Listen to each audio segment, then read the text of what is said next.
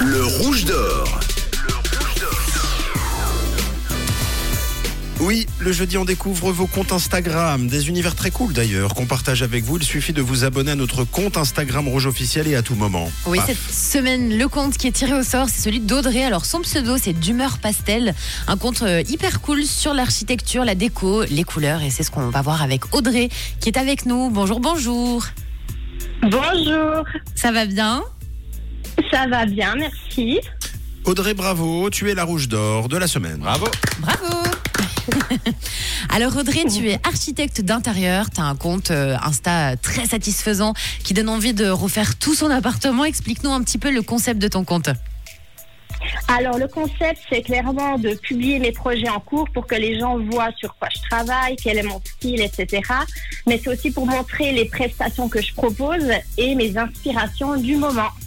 Alors justement pour ça tu postes des avant-après c'est assez cool parce que ça permet de se rendre compte euh, finalement du travail euh, effectué c'est vraiment chouette et ça donne plein d'idées comment tu la trouves justement toi l'inspiration? Alors je les trouve sur les réseaux sociaux, mais aussi euh, je regarde beaucoup des magazines et des livres d'architecture. Mhm. Et puis ensuite, c'est euh, les endroits où je me trouve, comme par exemple des lieux publics ou en vacances. Audrey, c'est quoi qui te plaît le, le plus dans ton job? Euh, ce que j'aime beaucoup, c'est trouver des solutions d'aménagement et de décoration. J'aime aussi concrétiser mes projets sur papier et ensuite les rendre réels. Mais ma passion première, c'est vraiment la rénovation et la direction des travaux. Et alors toi qui es à fond dans la décoration, la rénovation, tu viens de le dire, c'est quoi le top 3 des styles de déco hyper tendance pour 2024 Alors, les top 3, je dirais que les matériaux naturels sont vraiment mis en avant, comme le bois, l'argile, le lin, le coton, la laine.